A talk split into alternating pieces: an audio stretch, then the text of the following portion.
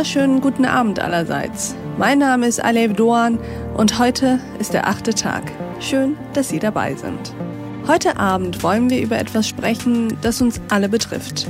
Sie, mich, Ihre Familien und Freunde, alle Menschen. Unser heutiger Gast, Helmut Hildebrand heißt er, möchte mit uns über das deutsche Gesundheitssystem nachdenken.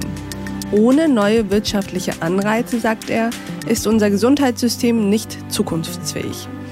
Das hat etwas mit dem Vergütungssystem hierzulande zu tun, aber auch damit, dass wir den Fokus auf akut Erkrankte legen, der Prävention und dem Gesunderhalten von Menschen aber zu wenig Achtung schenken. Lieber Herr Hildebrand, wollen Sie sich einmal vorstellen? Ja, sehr gern, Frau Dohan. Herzlichen Dank für die Einladung. Mein Name ist Helmut Hildebrand. Ich bin Apotheker und Gesundheitswissenschaftler und leite eine Firma, die heißt Optimedis und arbeite inzwischen seit mehr als über 30 Jahren im Gesundheitswesen. Unter anderem für die Weltgesundheitsorganisation, für Forschung, für Krankenhäuser, Krankenkassen, aber halt auch für die Politik. Was mich antreibt, ist der Wunsch, die veralteten und für die Patienten sehr hinderlichen Strukturen im heutigen Gesundheitswesen aufzubrechen und durch neue zukunftsfähige Systeme zu ersetzen. Und zwar nicht nur in Deutschland, sondern auch international. Wir arbeiten also auch in anderen Ländern in Europa. Und Sie, Herr Hildebrand, haben ja auch Ideen, wie wir das deutsche Gesundheitswesen verändern oder eigentlich sogar revolutionieren können. Und deswegen haben Sie jetzt erstmal das Wort. Ja, das deutsche Gesundheitswesen ist veraltet und wird den heutigen aber erst recht den zukünftigen Anforderungen unseres Erachtens nach nicht gerecht. Die Behandlung akut erkrankter Personen steht im Vordergrund, während Prävention, Gesundheitsförderung und Einbeziehung der Patienten in die Versorgung und in die Optimierung ihrer Gesundheit keine große Rolle spielen. Bildlich ausgedrückt, in unserem heutigen System fallen die Patienten immer wieder von einer morschen Brücke in einen reißenden Fluss wir starten dann aufwendige Rettungsaktionen, um sie aus dem Fluss zu fischen. Aber viel besser wäre es, die Brücke rechtzeitig zu reparieren. Also das, was wir im Umweltschutz diskutieren, auch auf den Gesundheitsschutz anzuwenden. Grund dafür ist die Vergütungssystematik im deutschen Gesundheitswesen. Wer viele Leistungen abrechnet, der verdient auch viel. Insbesondere derjenige, der es schafft, mehr Leistung zu erbringen bei geringerem Zeiteinsatz. Also je weniger Zeit für den Patienten eingesetzt wird, desto mehr verdient er. Eine völlig absurde Konstruktion. Und wer sich dann dafür einsetzt, dass Menschen erst gar nicht krank werden oder Patienten unterstützt werden bei ihrer komplizierten Entwicklung von mehr Gesundheit, etwa durch Abstimmung mit anderen Behandelnden, durch Aufklärung, durch Aktivierung der Patienten, durch die Nutzung all der digitalen Innovationen, die im 21. Jahrhundert möglich sind, der wird nicht richtig belohnt. Ein gemeinsames wirtschaftliches Interesse an der Gesunderhaltung der Gesellschaft über alle Berufsgruppen im Gesundheitswesen hinweg ist nicht vorhanden. Und regionale Lösungen, die genau hier ansetzen, da gibt es einige davon in Deutschland, eben die richtigen Anreize setzen, aber die flächendeckende Umsetzung scheitert bislang an den festgefahrenen Strukturen und der fehlenden Finanzierung. Gemeinsam mit anderen Experten aus ganz unterschiedlichen Bereichen des Gesundheitswesens, aus Patientenschutz, Wissenschaft, Kliniken, haben wir ein Konzept entwickelt, wie diese Ansätze auf regionaler Ebene umgesetzt werden können, welche gesetzgeberischen Änderungen es geben muss und wie sie finanziert werden können. Der Vorschlag würde das Gesundheitswesen Deutschland gravierend verändern.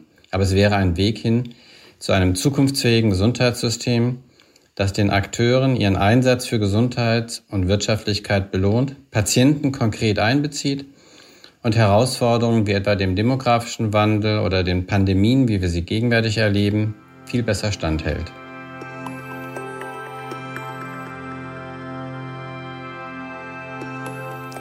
Vielen Dank, Herr Hildebrand, für Ihre Ausführungen.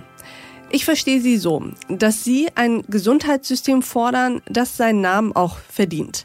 Dass es eben ein Gesundheitswesen ist und kein Krankheitswesen. Lassen Sie uns mal an Ihrem Konzept teilhaben und es vor allem erstmal verstehen. Wie funktioniert es? Vom Prinzip her ist es nicht so ganz kompliziert. Wir wissen heute, wir können aus den Daten, die erhoben werden, sehen, welche Kosten entstehen zum Beispiel für eine Gruppe von 100.000 Versicherten in einer Region. Wir wissen auch, wie viel Geld die Krankenkassen für diese 100.000 Versicherten bekommen, weil die Krankenkassen bekommen das Geld in Abhängigkeit von der jeweiligen Erkrankungsrate dieser Patienten, von ihrem Alter, von ihrem Geschlecht. Also von den Durchschnittskosten, die in Deutschland für analoge, zum Beispiel 46-jährige Männer entstehen, ohne besondere Nebenerkrankungen. Und dieser Benchmark, der deutschlandweit entsteht, können wir immer messen gegenüber den realen Kosten, die in einer Region entstehen. Und wenn wir es jetzt schaffen, in einer Region durch eine gemeinschaftliche Anstrengung der Partner, die in der Region leben, die Gesundheit, den Gesundheitsstatus ein Stück anzuheben, nach oben zu bringen, dann würden damit weniger Kosten entstehen und die Krankenkassen hätten davon einen Benefit.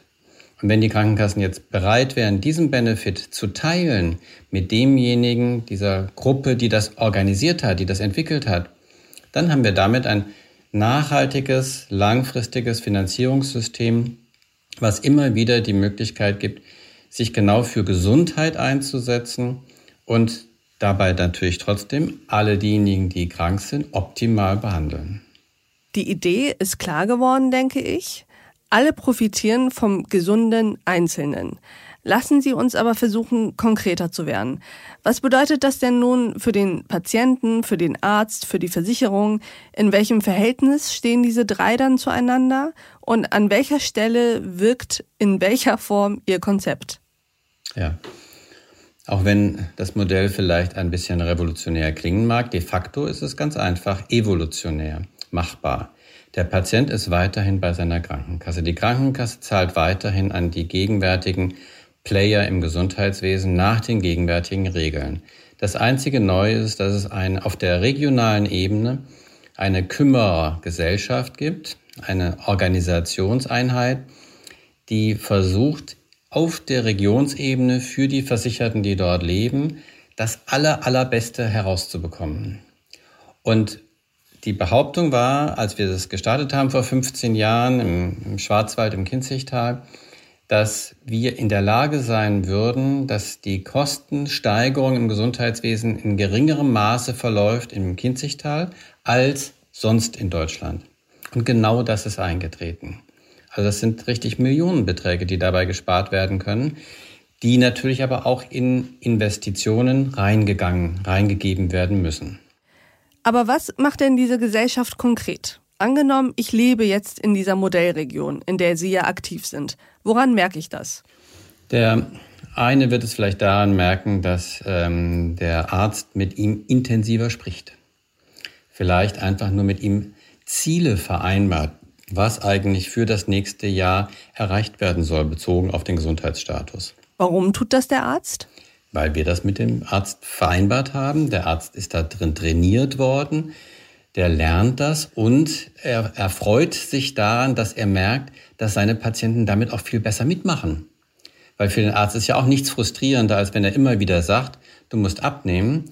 Und der Patient sagt, ja, ja, mache ich, Herr Doktor. Und dann geht er nach Hause und dann bleibt natürlich alles doch genauso, wie es bisher immer war. Aber für ein Gespräch, das der Arzt eine Dreiviertelstunde mit mir führt, darüber, wie ich mich zum Beispiel gesunder ernähren kann, das kann er bei der Versicherung nicht abrechnen wie ein Ultraschall, oder?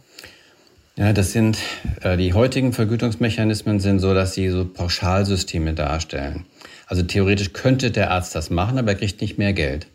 Das heißt, außer dem sehr ethisch motivierten Arzt am Anfang seiner Karriere wird er das irgendwann wahrscheinlich dann nicht mehr machen, weil er auch merkt, es wird mir ja gar nicht belohnt, wenn ich das mache. Jedenfalls nicht von der Krankenkasse. Und insofern schleift sich im Gesundheitswesen in Deutschland damit so eine gewisse ja, Abnutzungserscheinung ein, dass zu wenige ein eigenes, richtiges Interesse dran haben an der positiven Erreichung der Gesundheit der Versicherten. Das ist ja auch das, was die Krankenhausärzte klagen, was die Krankenschwestern, die Pflegekräfte klagen, dass sie eigentlich zwar irgendwie formal schon vergütet werden, aber dieser extra Einsatz, den man bringen muss, um mit Patienten auch besonders gut zu arbeiten, der wird halt nicht belohnt. Und da kommen Sie ins Spiel. Wie?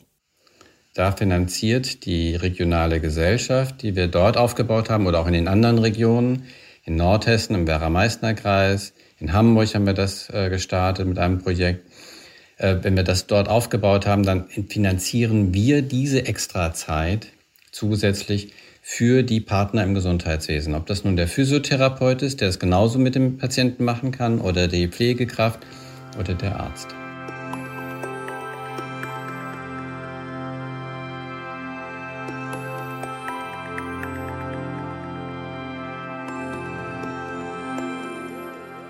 Wie funktioniert denn, Herr Hildebrand, Ihre Finanzierung eigentlich? Woher haben Sie das Geld, mit dem Sie Arzt, Yogastunde und Ernährungsberatung für die Patienten finanzieren? Ja, das kommt aus diesem äh, Modell, dass wir sagen, wenn wir für die Krankenkasse einen Benefit produzieren über den Lauf der Jahre, und genau das hat sich gezeigt, das haben wir produziert im Kinzigtal, wenn wir das machen, dann muss die Krankenkasse diesen Benefit, den sie bekommen hat, mit uns teilen. Zu einem bestimmten Anteil. Sie behält auch was davon, aber sie muss auch was teilen. Und damit refinanzieren wir praktisch dauerhaft unsere Aufwände. Und das funktioniert, das klappt wenn es um Konzepte geht, die weit in die Zukunft gedacht sind, die sich über Jahre und Jahrzehnte refinanzieren sollen, dann bedeutet das ja meistens, dass es nicht ganz so kompatibel ist mit in Legislaturperioden eingebetteter Politik. Wie sind da Ihre Erfahrungen eigentlich? Was sagen Politiker, mit denen Sie sprechen? Was sagt zum Beispiel Bundesgesundheitsminister Jens Spahn? Ja, Sie haben völlig recht. Das passt nicht so einfach zu Legislaturperioden. Aber Jens Spahn war zum Beispiel im Kinzigtal, hat sich das dort angeschaut. Er war auch bei uns in Hamburg in unserer Hauptverwaltung, wo wir die ganzen Konzeptarbeiten machen und die Datenverarbeitung dafür machen.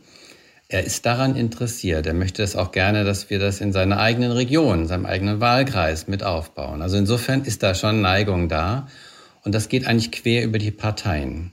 Also wirklich von allen Parteien haben wir Vertreterbesuche bei uns gehabt in den unterschiedlichen Regionen und kriegen überall positive Stimmung. Die Herausforderung ist nur, es muss auch auf der politischen Ebene wirklich gedacht werden können. Und da sind die bisherigen Lobbyorganisationen der einzelnen Akteure im Gesundheitswesen doch sehr, sehr stark und verhindern dieses transsektorale Denken, wie wir es da vorschlagen. Nun hat ja nicht jeder das Glück, im Wahlkreis des Gesundheitsministers zu leben. Wie weit sind wir denn von einem flächendeckenden, neu koordinierten Gesundheitswesen in Deutschland entfernt? Ah, ich glaube, wir sind da jetzt schon relativ nah. Das ist ja das Modell, das Grundmodell haben wir vor 20 Jahren entwickelt in der Diskussion damals um die Einführung der sogenannten integrierten Versorgung in das Sozialgesetzbuch. Das ist damals unter Andrea Fischer als Gesundheitsministerin eingeführt worden von den Grünen und von den darauffolgenden Parteien und äh, Gesundheitsministern immer wieder weiterentwickelt worden. Also insofern ist da schon eine Tradition für da. Und international sehen wir, dass überall solche Systementwicklungen aufgebaut werden. Wir arbeiten in Holland, in England, in Belgien auch mit entsprechenden Partnern. Wir haben jetzt neu was in Frankreich, in Straßburg gestartet. Also das Bedürfnis, neue Finanzierungsformen zu finden und diese heutigen sektorbezogenen äh, Vergütungen aufzugeben, das ist sehr, sehr stark vorhanden. Gerade im Krankenhausbereich wird ja auch sehr daran gelitten.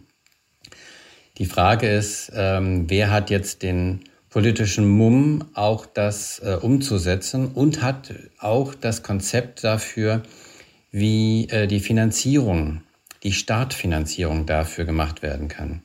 Weil wenn jetzt ein Landkreis oder ein kommunaler Krankenhausträger oder ein Ärztenetz in einer Region so etwas aufbauen will, heißt das ja, sie brauchen heute erstmal Geld, um zu investieren, um dann in zwei, drei Jahren die Erfolge zu erzielen.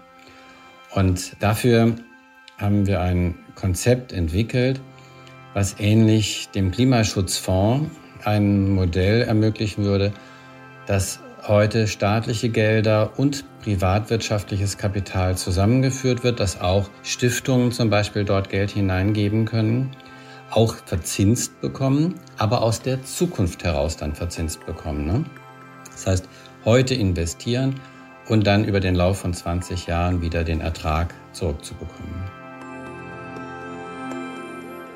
Ich danke Ihnen, Herr Hildebrand, für diesen spannenden Impuls. Ich denke, dass gerade auch die Corona-Pandemie uns vor Augen geführt hat, dass das Gesundheitswesen mit allem, was dazugehört, mit den Mitarbeitern, den Versicherungen, aber auch den Patienten unserer dringenden Aufmerksamkeit bedarf. Und warum nicht, wie Sie eben sagten, die morsche Brücke sanieren, statt Patienten aus dem Fluss zu retten?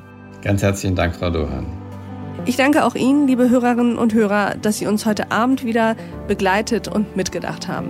Ich freue mich, wenn wir uns im nächsten achten Tag wieder begegnen. Bis dahin, auf sehr, sehr bald. Ihre Alev Doan.